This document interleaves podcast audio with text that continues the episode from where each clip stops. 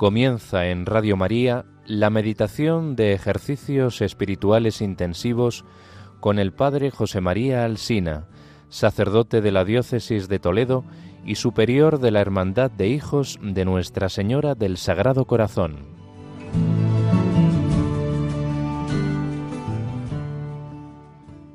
Queridos oyentes de Radio María, en este sábado santo la Iglesia vive un profundo silencio silencio doloroso que queda en el alma después de haber contemplado la pasión y muerte del Señor en la cruz, silencio orante con el que queremos acompañar a la Virgen en su soledad, en su dolor ante la ausencia del Hijo que de sus brazos será llevado al sepulcro, silencio expectante mientras consideramos el misterio del descenso de Cristo a los abismos a la espera de su gloriosa resurrección. Es un día para rezar con especial fervor el rosario, para volver a realizar el Via Crucis acompañando a María o recitar el himno Acacistos con el que la liturgia oriental canta a María. Comenzamos nuestra contemplación dirigiendo nuestra mirada a nuestra Madre, pidiéndole que nos haga sentir su dolor para luego poder compartir su gozo. Dios te salve, Reina y Madre de Misericordia, vida, dulzura y esperanza nuestra. Dios te salve. A ti llamamos los desterrados hijos de Eva. A ti suspiramos, gimiendo y llorando, en este valle de lágrimas. Ea pues, Señora abogada nuestra, vuelve a nosotros esos tus ojos misericordiosos. Y después de este destierro, muéstranos a Jesús, fruto bendito de tu vientre. Oh clemente, oh pía, oh dulce Virgen María, ruega por nosotros, Santa Madre de Dios, para que seamos dignos de alcanzar y gozar las promesas de nuestro Señor Jesucristo. Amén.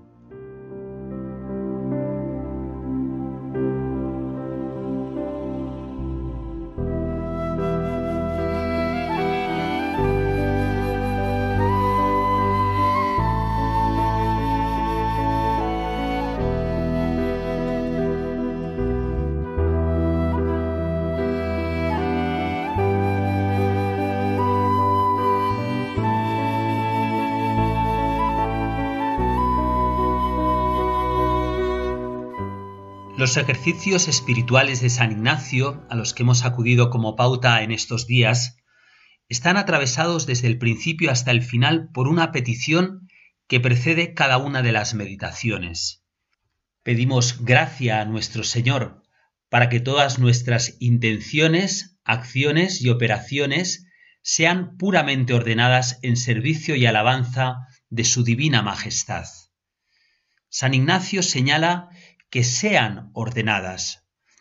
Nos indica que es fruto de todo un proceso, proceso que se va realizando a lo largo de los ejercicios como fruto de esa purificación y como fruto de ese enamoramiento de Cristo, ese conocimiento interno de Cristo. La tercera semana de los ejercicios, en la que San Ignacio nos propone la contemplación de los misterios de la pasión del Señor, es un momento de especial purificación en el amor. El deseo de unirnos a Cristo en sus padecimientos orienta de una manera definitiva la vida cristiana, dejando la disposición en el ánimo, en la voluntad, de querer elegir aquello que verdaderamente quiere el Señor para este momento de mi vida. Como culminación de la contemplación de estos misterios de la pasión del Señor, nos acercamos a considerar los hechos que sucedieron el sábado santo. En primer lugar, el descenso de Jesús a los infiernos, a los abismos. Y en segundo lugar, acompañaremos a la Virgen en el misterio de su soledad. Nos detenemos en un primer momento en la consideración del descenso de Jesús al lugar de los muertos. En el credo profesamos nuestra fe en Cristo que descendió a los infiernos. El Señor ha querido pasar por la humillación de la muerte bajando hasta las profundidades del abismo. San Ignacio lo describe de esta manera. Después que Cristo expiró en la cruz y el cuerpo quedó separado del alma y con él siempre unida a la divinidad, el alma bienaventurada, igualmente unida a la divinidad, descendió al lugar de los muertos, como de allí sacó las almas justas y vino al sepulcro. Nos ayuda como composición de lugar ir con la imaginación al sepulcro de Cristo. Igual alguno de los que están escuchando ha estado en Tierra Santa. Sin duda alguna es de los momentos más emocionantes de la peregrinación, cuando uno se acerca, incluso se introduce en el lugar donde está el sepulcro de Cristo y lo que contempla es que el sepulcro está vacío.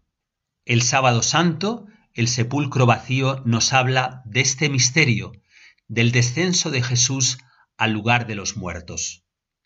La carta a los hebreos nos hace comprender que Jesús experimentó verdaderamente la muerte. Nos dice, gustó la muerte para bien de todos. Quiere decir esto que Jesús pasó verdaderamente por la muerte. Es decir, que en él se produjo la separación del alma y del cuerpo. Eso es el estado de la muerte. El alma, creada para tener un cuerpo, queda separada de él. Pero hay algo distinto en Cristo, nos lo señala muy bien San Ignacio. Su persona divina sigue unida al cuerpo. Por eso el cuerpo de Cristo no se corrompió. Dice el Salmo, no dejarás a tu amigo ver la corrupción.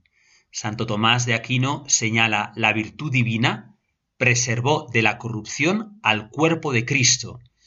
Y en el Catecismo de la Iglesia Católica la resurrección de Jesús al tercer día fue la prueba de ello porque se suponía que la corrupción se manifestaba a partir del cuarto día. Recordemos las palabras de Marta a Jesús cuando muere Lázaro. Señor, ya huele, es el cuarto día. El alma de Cristo también quedó unida a su persona divina, como nos dice San Ignacio, y desciende al lugar de los muertos, llamado el Seol, el Hades o los infiernos, no el infierno, sino el lugar de los muertos. En el oficio de lectura de este sábado santo se nos ofrece una homilía antigua sobre el sábado santo que dice así, Jesús desciende al lugar de los muertos y tiende la mano al primer Adán. Asombrado por tan gran acontecimiento, el Señor le dice, Yo soy tu Dios, que por ti y por todos los que han de nacer de ti me he hecho tu Hijo, Ahora te digo que tengo el poder de anunciar a los que están encadenados salid, y a los que se encuentran en las tinieblas iluminaos, y a los que duermen levantaos. A ti te mando, despierta tú que duermes, pues no te creé para que permanezcas cautivo en el abismo. Levántate de entre los muertos, pues yo soy la vida de los muertos. Levántate, obra de mis manos, levántate, imagen mía, creado a mi semejanza levántate, salgamos de aquí, porque tú en mí y yo en ti formamos una sola e indivisible persona. Y le dice Jesús a Adán, dormí en la cruz, y la lanza atravesó mi costado, por ti que en el paraíso dormiste y de tu costado diste origen a Eva. Mi costado ha curado el dolor del tuyo, mi sueño te saca del sueño del abismo, mi lanza eliminó aquella espada que te amenazaba en el paraíso. Levántate, salgamos de aquí. El enemigo te sacó del paraíso. Yo te coloco ya no en el paraíso, sino en el trono celeste. Te prohibí que comieras del árbol de la vida que no era sino imagen del verdadero árbol. Yo soy el verdadero árbol. Yo que soy la vida y estoy unido a ti. Coloqué un querubín que fielmente te vigilara. Ahora te concedo que el querubín, reconociendo tu dignidad, te sirva. San Pedro, en su primera carta, nos habla del descenso de Jesús al lugar de los muertos. Hasta los muertos se ha anunciado la buena nueva. Ponernos al lado del sepulcro vacío supone considerar este hecho. Jesús baja a la muerte para destrozar la misma muerte, para acabar con la misma muerte. Jesús vence a la muerte pasando por la misma muerte, desciende al lugar de los muertos para abrir las puertas que habían quedado cerradas como consecuencia del primer pecado. En este misterio se nos manifiesta el amor del Señor hasta el extremo. Para redimirnos ha tenido que asumir todo lo humano, hasta la muerte. Y es desde la muerte, en comunión con los que estaban muertos, que Cristo va a resucitar. El Evangelio nos dice, sabiendo que el Padre había puesto todo en sus manos, que venía de Dios y que a Dios volvía, venía no para volverse solo, sino para volver con cada uno de los que Él ha redimido con la entrega de su vida. Y para esto era necesario su descenso al lugar de la muerte, para que, como dice San Juan, los muertos oigan la voz del Hijo de Dios y los que oigan vivan. El cardenal Ratzinger hizo una interpretación espiritual del sábado santo en una homilía, refiriéndose a que vivimos en este momento una situación de sábado santo en el mundo como consecuencia de la increencia, tantas noches que pasan los mismos creyentes, situaciones de desesperanza, en esos lugares de oscuridad, decía Ratzinger, Cristo desciende hoy, desciende a esos infiernos. Le escuchamos descendió a los infiernos. Esta confesión del sábado santo significa que Cristo cruzó la puerta de la soledad, que descendió al abismo inalcanzable e insuperable de nuestro abandono.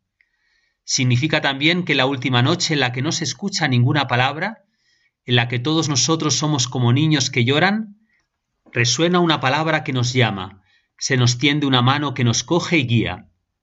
La soledad insuperable del hombre ha sido superada desde que Él se encuentra en ella. El infierno ha sido superado desde que el amor se introdujo en las regiones de la muerte, habitando en la tierra de nadie de la soledad.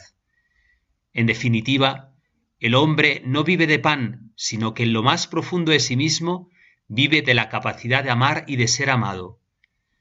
Desde que el amor está presente en el ámbito de la muerte, existe la vida en medio de la muerte. A tus fieles, Señor, no se les quita la vida, se les cambia, reza la Iglesia en la misa de difuntos. Si Cristo ha descendido hasta las profundidades de la muerte, podemos tener esperanza contra toda esperanza,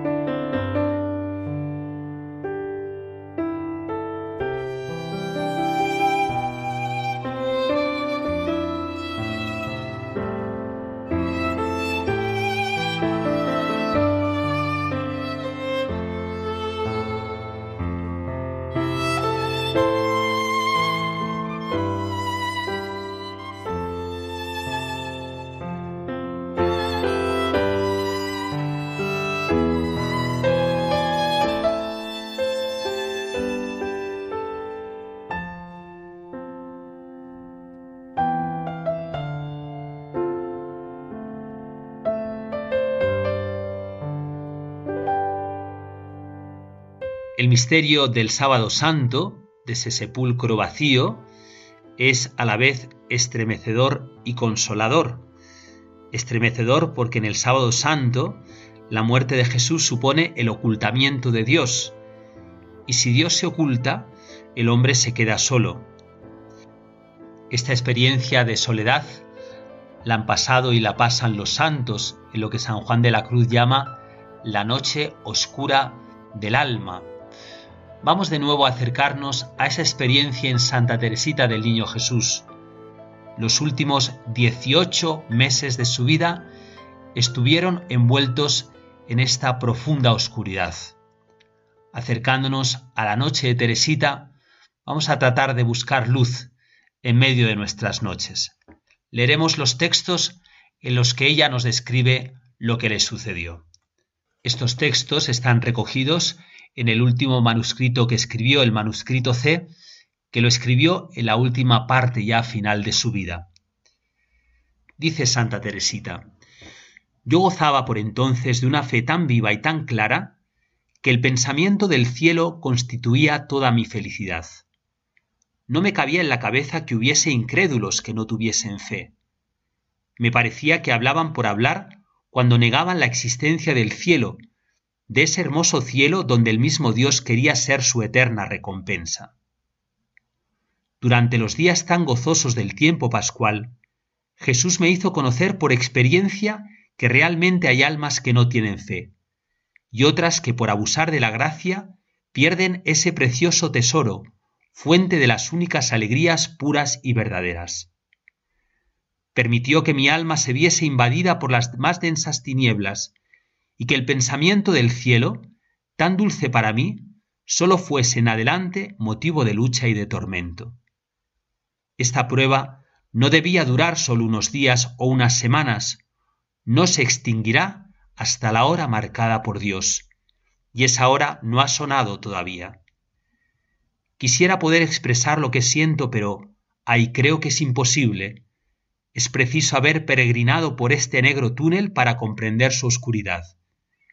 Trataré, sin embargo, de explicarlo con una comparación. Santa Teresita nos dice que esta noche irrumpió de repente. Ella estaba segura de la existencia del cielo y de repente va a pasar por esta oscuridad. Oscuridad que el Señor quiere positivamente, porque Santa Teresita nos dice que Jesús le hizo pasar por esta experiencia de los que no tienen fe. Experiencia que ella también nos dice que pasan algunas almas a consecuencia de un abandono de la vida de fe.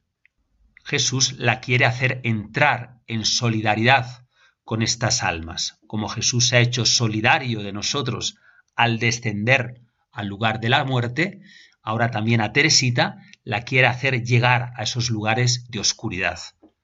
Santa Teresita a continuación nos explica en qué consiste este entrar en solidaridad con los pecadores, con aquellos que viven la noche de la fe. Entiende que Jesús la quiere sentar en la mesa con ellos. Me imagino que nacido en un país cubierto de espesa niebla, y que nunca he contemplado el rostro risueño de la naturaleza inundada de luz y transfigurada por el sol radiante. Es cierto que desde la niñez estoy oyendo hablar de esas maravillas. Sé que el país en el que vivo no es mi patria y que hay otro al que debo aspirar sin cesar. Esto no es una historia inventada por un habitante del triste país donde me encuentro, sino que es una verdadera realidad, porque el rey de aquella patria del sol radiante ha venido a vivir treinta y tres años en el país de las tinieblas. Pero ay, no supieron comprender que este rey divino era la luz del mundo. Pero tu hija, Señor, ha comprendido tu divina luz y te pide perdón por sus hermanos. Acepta comer el pan del dolor todo el tiempo que tú quieras. Y no quiere levantarse de esta mesa repleta de amargura, donde comen los pobres pecadores, hasta que llegue el día que tú tienes señalado. ¿Y no podrá también decir en nombre de ellos, en nombre de sus hermanos, Ten compasión de nosotros, Señor, porque somos pecadores? Haz, Señor, que volvamos justificados. Que todos los que no viven iluminados por la antorcha luminosa de la fe la vean por fin brillar. Oh Jesús, si es necesario que un alma que te ama purifique la mesa que ellos han manchado, yo acepto comer sola en ella el pan de la tribulación hasta que tengas a bien introducirme en tu reino luminoso. La única gracia que te pido es la de no ofenderte jamás. Escuchando estas palabras de Santa Teresita, entendemos por qué hoy su mensaje llega a tantas almas. Hay tantos hombres y mujeres que se sienten comprendidos por Teresita. Ella quiso estar en esta hora de la historia, en esta hora que vivimos nosotros, donde hay tantos que culpable y tantos inculpablemente como consecuencia de la increencia en la que vivimos, que pasan por la oscuridad de la fe. Se detiene Santa Teresita a continuación en describir las características de esta noche. Pero de pronto las nieblas que me rodean se hacen más densas, penetran en mi alma y la envuelven de tal suerte que me es imposible descubrir en ella la imagen tan dulce de mi patria. Todo ha desaparecido. Cuando quiero que mi corazón cansado por las tinieblas que lo rodean descanse con el recuerdo del país luminoso por el que suspira, se redoblan mis tormentos. Me parece que las tinieblas, adoptando la voz de los pecadores, me dicen burlándose de mí, Sueñas con la luz, con una patria perfumada, con las más suaves fragancias, Sueñas con la posesión eterna del Creador de todas esas maravillas. Crees que un día saldrás de las tinieblas que te rodean, adelante, adelante, alégrate de la muerte que te dará, no de lo que tú esperas, sino una noche más profunda todavía, la noche de la nada. Son conmovedoras estas palabras de Santa Teresita, pero describen la situación del alma que se encuentra en esa oscuridad. Cuando escuchamos esta palabra de la nada, nos hace referirnos al que también fue gran maestro de Santa Teresita, San Juan de la Cruz. San Juan de la Cruz representa la subida al monte de la perfección con un camino recto en el que pone nada, nada, nada. Son las purificaciones por las que tiene que pasar el alma, la noche de los sentidos, la noche del espíritu, para poder llegar a la unión con Dios. Tengamos siempre esta perspectiva cuando leemos estas cosas de Santa Teresita. Es el cumplimiento de ese acto de ofrenda al amor misericordioso. Ella quiere hacer llegar el amor de Jesús, el amor misericordioso a todas las almas, y Jesús a través de esta prueba la va a llevar a ese lugar donde están los incrédulos para que ella, con su sufrimiento, con su noche, pueda ser el instrumento de Jesús para que a ellos, a esos lugares de oscuridad, llegue la luz de la misericordia divina.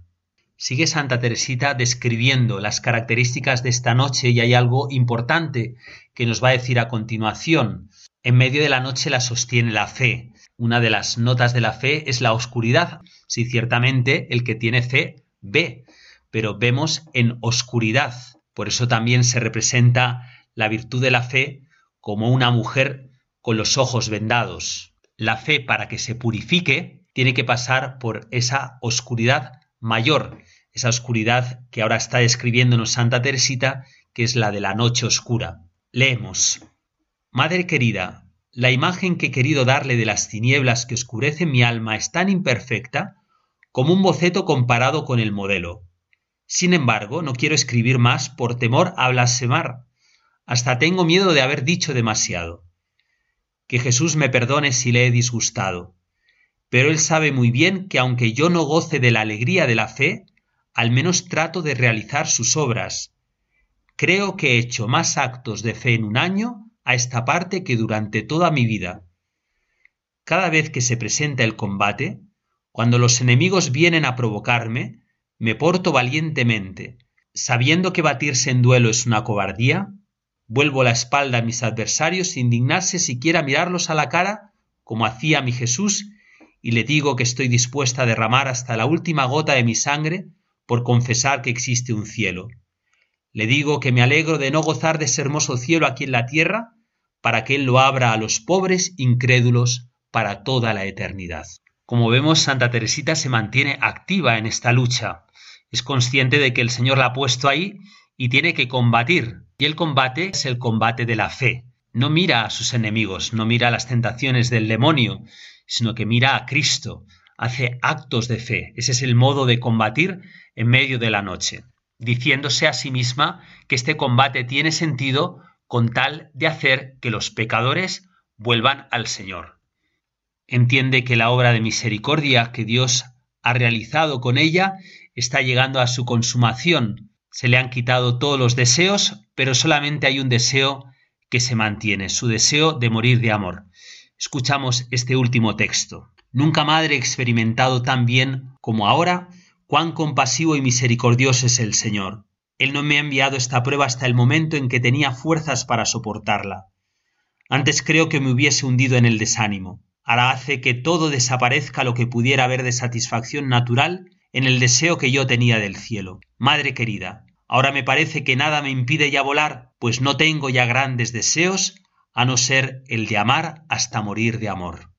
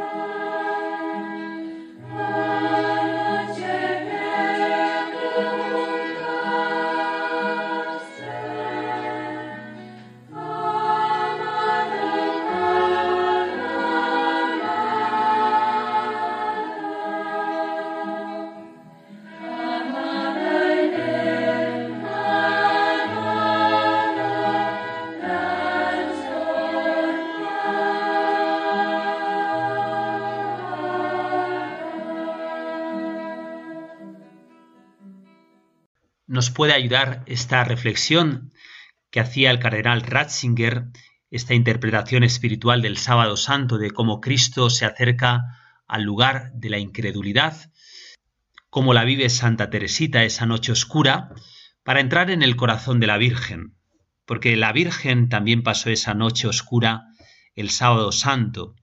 La Virgen se hizo solidaria con la soledad de tantos que no creen, que no conocen a Dios, que se encuentran alejados de la fe.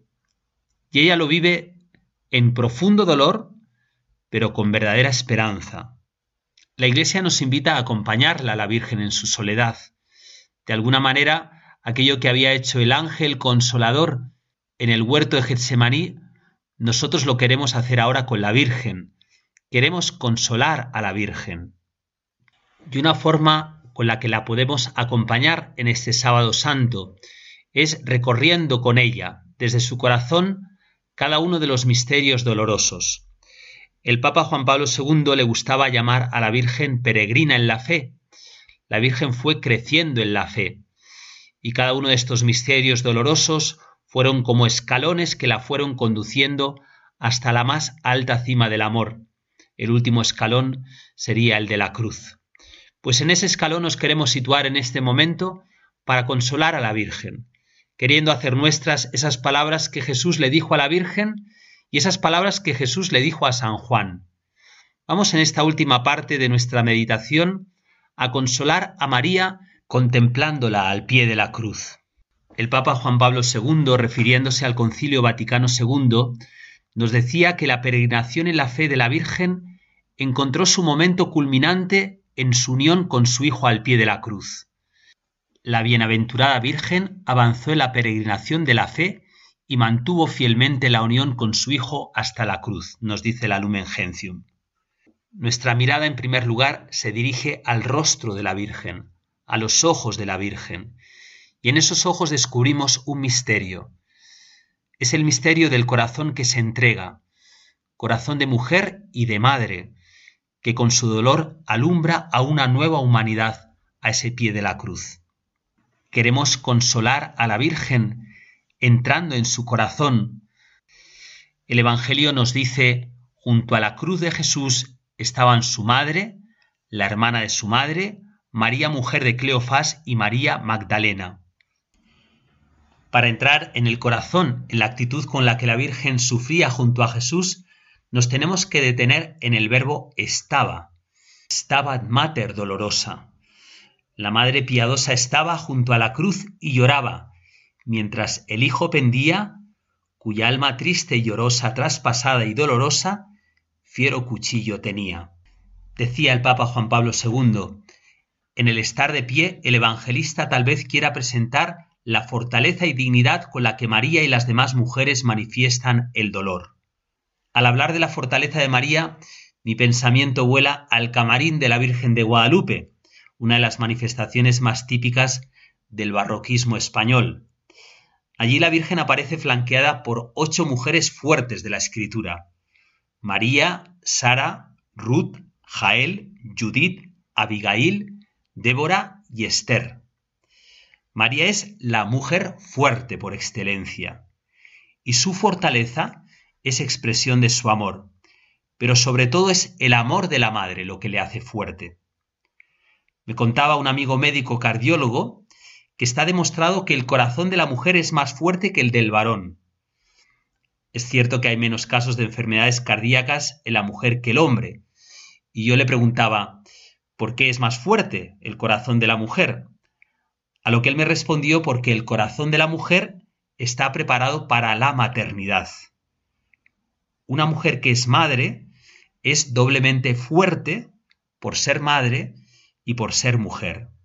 Qué débil es una sociedad en la que la maternidad es considerada como una pesada carga de la condición femenina, o en la que las mujeres se les ponen no pocas dificultades para que puedan tener hijos, educarlos en los hogares, acompañarlos en los años cruciales y definitivos de la infancia y de la adolescencia.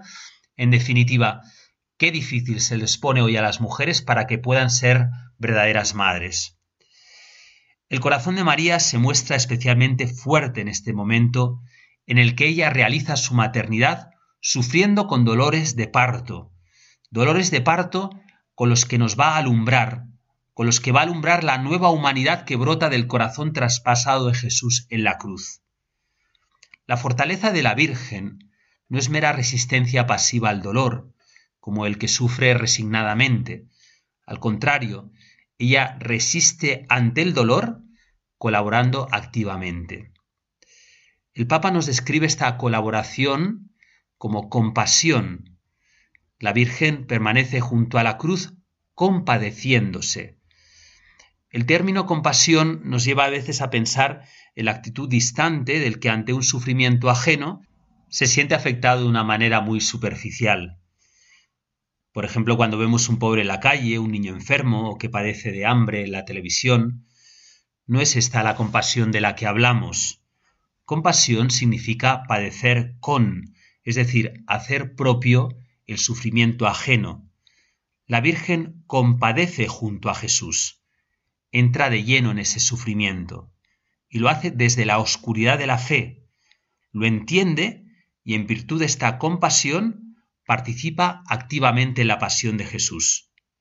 Juan Pablo II decía, en su corazón repercute todo lo que Jesús padece en el alma y en el cuerpo, subrayando su voluntad de participar en el sacrificio redentor y unir su sufrimiento materno a la ofrenda sacerdotal de su Hijo.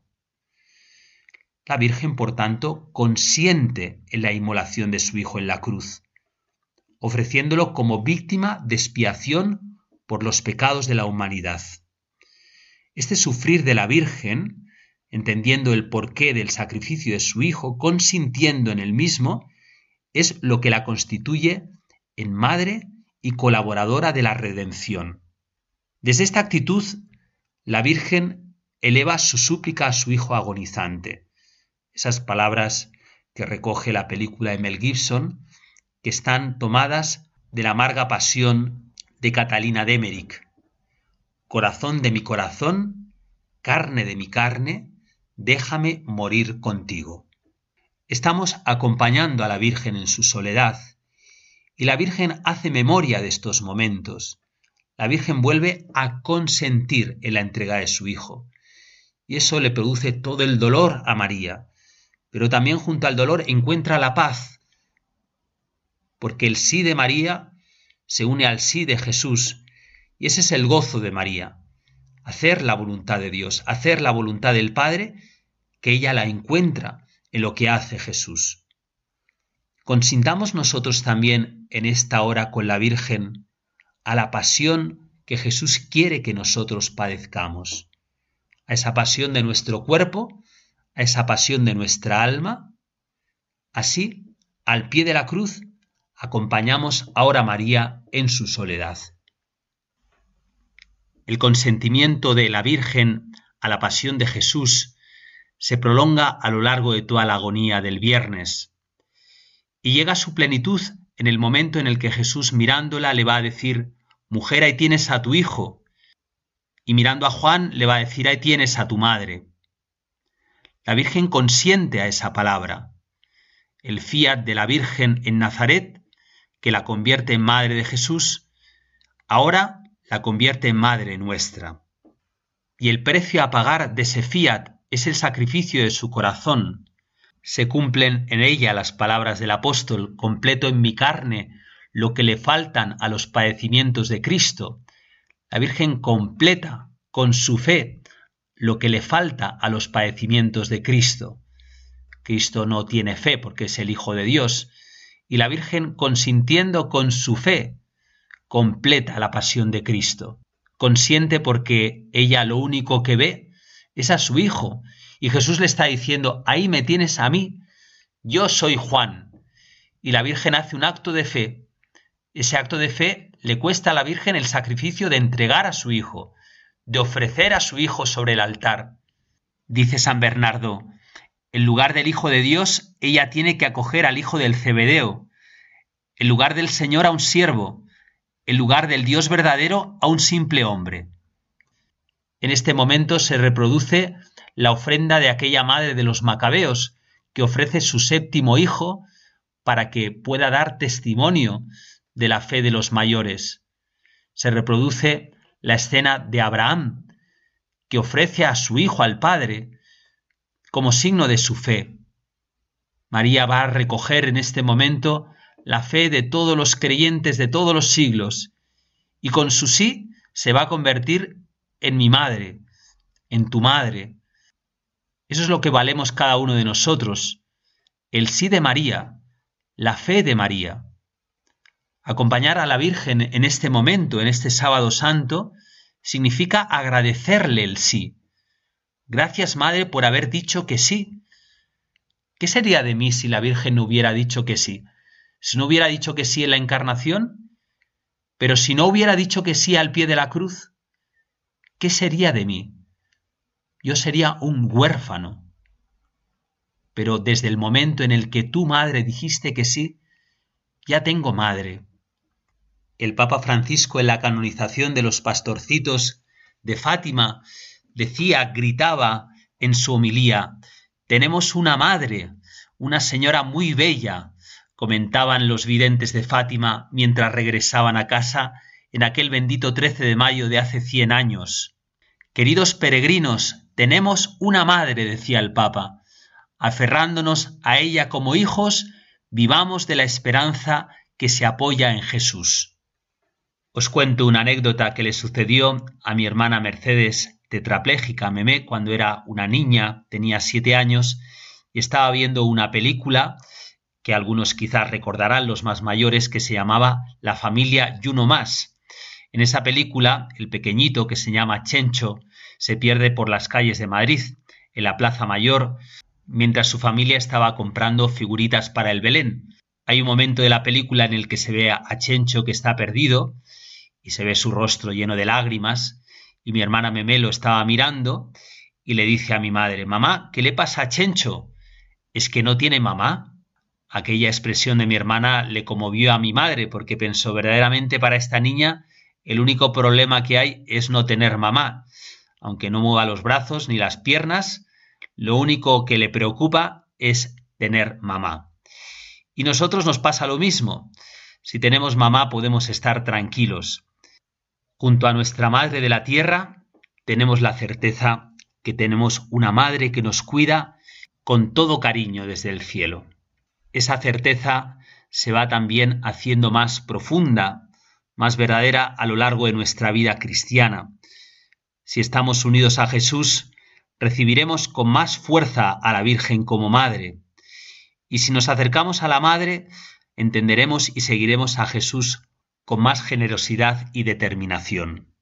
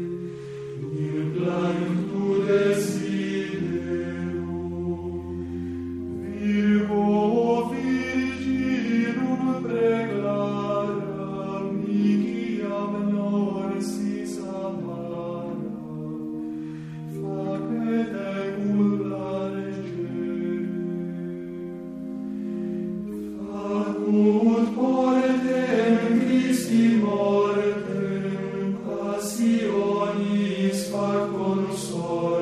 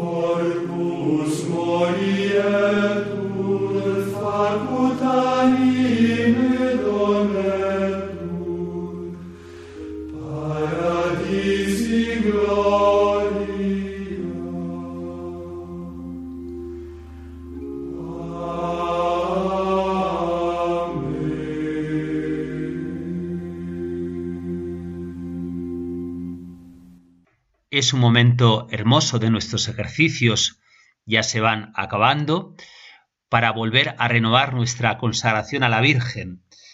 Consolamos a la Virgen así, la acompañamos diciéndole que queremos ser todos suyos, que queremos que todo lo nuestro sea suyo, que no nos queremos reservar nada. Uno de los grandes apóstoles de la devoción a la Virgen para estos tiempos ha sido San Luis María Griñón de Montfort, este santo que propagó la consagración a la Virgen de esclavitud mariana. Y él decía que consagrarse a la Virgen significa vivir por María, vivir para María, vivir con María, vivir en María. Vamos a explicar un poco el significado de cada uno de estos términos para ayudarnos a cada uno a hacer nuestra particular consagración. Vivir por María consiste en colocar a la Virgen en el punto de partida de toda nuestra vida, en la fuente profunda de nuestros pensamientos, de nuestros deseos, de nuestros afectos.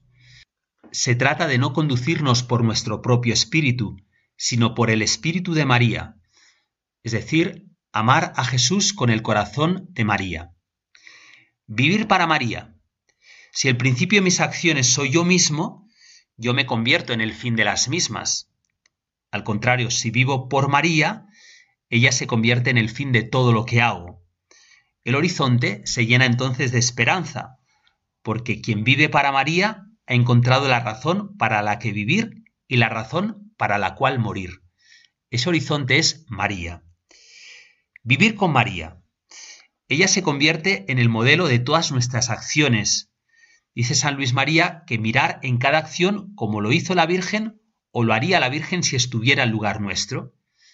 Si María estuviera en mi lugar, escogería este trabajo, haría esta compra o este viaje, le diría esto a esta persona, me divertiría de esta manera, rehusaría este compromiso.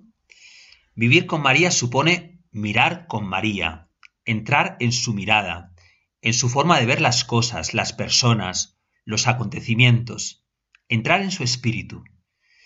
Vivir con la Virgen supone dejarse formar por ella, es verdad que a base de mirar, contemplar, uno se puede hacer semejante. Dice San Juan, seremos semejantes a Él porque lo veremos tal cual es. Pero sobre todo la imagen mirada tiene como misión formarnos, porque María, como dice San Luis María, es el molde de Dios. Escribe, hay una gran diferencia entre un cristiano formado por Jesucristo por los medios ordinarios y que como los escultores se apoya en su habilidad personal y otro enteramente dócil, despegado y disponible, que sin apoyarse en sí mismo, confía plenamente en María para ser plasmado en ella por el Espíritu Santo. Y todo esto con un fin, vivir en María. Todo amor sueña en la interioridad, porque cuando uno ama de verdad, busca sino formar uno con el ser amado. Y nunca lo es tanto como cuando está el uno en el otro. Esta es la maravilla de la vida cristiana. Dice Jesús, como tú, Padre, en mí y yo en ti, que también ellos estén en nosotros. Como esta intimidad con Dios supera toda nuestra pobreza, nuestra pobreza de criaturas y de pecadores, somos invitados a vivir en María. Le pedimos a la Virgen, cuando nos consagramos a ella, que nos preste su corazón para que Jesús pueda vivir en nosotros. Y aquí sucede algo muy grande al vivir en ella imitamos a Jesús que vive en María. Y por otro lado, Jesús hace de nosotros su tesoro, su paraíso. Es la experiencia de sabernos amados por Dios con el amor que se sabe amada María. ¿Cuál es la gracia que el Señor quiere darnos como fruto de nuestra consagración? Es la gracia por la que el Espíritu Santo desciende sobre un alma y la transforma como lo hizo con el corazón inmaculado de María. Es la gracia de ser pequeños, de ser humildes, Humildad que sólo es posible adquirirla en la escuela de aquella que se llama la humilde esclava del Señor. La llave con la que Dios abrió las puertas del paraíso es la humildad. La llave con la que sigue abriendo para nosotros ese paraíso es la humildad. Hacerse esclavos de María, consagrarse a ella, es hacerse niños, entrar en María como Jesús. Darlo todo para siempre y por nada. Darlo todo a ella para que ella nos haga del todo para Jesús. Y nos unimos a la Virgen en este sábado santo, entrando en su corazón, en el recuerdo de aquel momento en el que pusieron en sus brazos a Jesús. La Virgen recogería el cuerpo herido de su Hijo Jesús y miraría cada una de esas llagas tocándolas con toda delicadeza, con todo cariño. Y le daría gracias a Jesús por haber entregado su vida por nosotros. Ella ve en esas heridas nuestros pecados, y nosotros, viendo a la Virgen como mira esas heridas, le pedimos a ella ahora perdón por nuestros pecados. La contemplación de Jesús en los brazos de la Virgen también nos puede ayudar en este momento a vernos a nosotros en los brazos de la Virgen, con nuestras heridas, con las heridas que han causado nuestros pecados y los pecados del mundo. Y ahí nos quedamos, en los brazos de María. Antes de entrar en el seminario, y estoy hablando de algo que sucedió ya hace unos cuantos años, vi un reportaje de la Madre Teresa de Calcuta que hizo la BBC, y en un momento del reportaje, la Madre Teresa pedía a los mandatarios de Beirut que hicieran un alto al fuego de una guerra que había entre los judíos y los árabes para poder salir a socorrer a unos niños enfermos que estaban en un hospital. La Madre Teresa puso a sus monjas a rezar y finalmente se consiguió ese alto al fuego. En el reportaje sale el momento en que Madre Teresa con una ambulancia llega a ese lugar donde están los niños y hay un niño que está con en una cunita con movimientos muy violentos de su cuerpo. La enfermera y la Madre Teresa se acercan al niño y la enfermera le toca el vientre, el pecho a la criatura y ese niño se va calmando. Y hay un momento que el niño lo levantan y lo muestran a la cámara con unos ojos de paz y tranquilidad. Ese acto de caridad y de cariño de Madre Teresa y esta enfermera llenó de paz a aquella criatura que estaba tan inquieta también nosotros nos podemos encontrar inquietos como aquella criatura y necesitamos la mano de una madre que se ponga sobre nuestro pecho y nos tranquilice. Cuando nos ponemos en los brazos de la Virgen, como está Jesús al pie de la cruz en los brazos de la Virgen, siempre encontramos la paz. Qué hermoso es consolar a María dejándonos consolar nosotros por ella. Lo hacemos en este momento poniendo en paz nuestra vida en sus manos bondadosas y poderosas. Oh Señora mía, oh Madre mía, yo me ofrezco del todo a vos, y en prueba de mi filial afecto os consagro en este día mis ojos, mis oídos, mi lengua, mi corazón, en una palabra todo mi ser, ya que soy todo vuestro, oh Madre de bondad, guardadme y defendedme como cosa y posesión vuestra. Amén.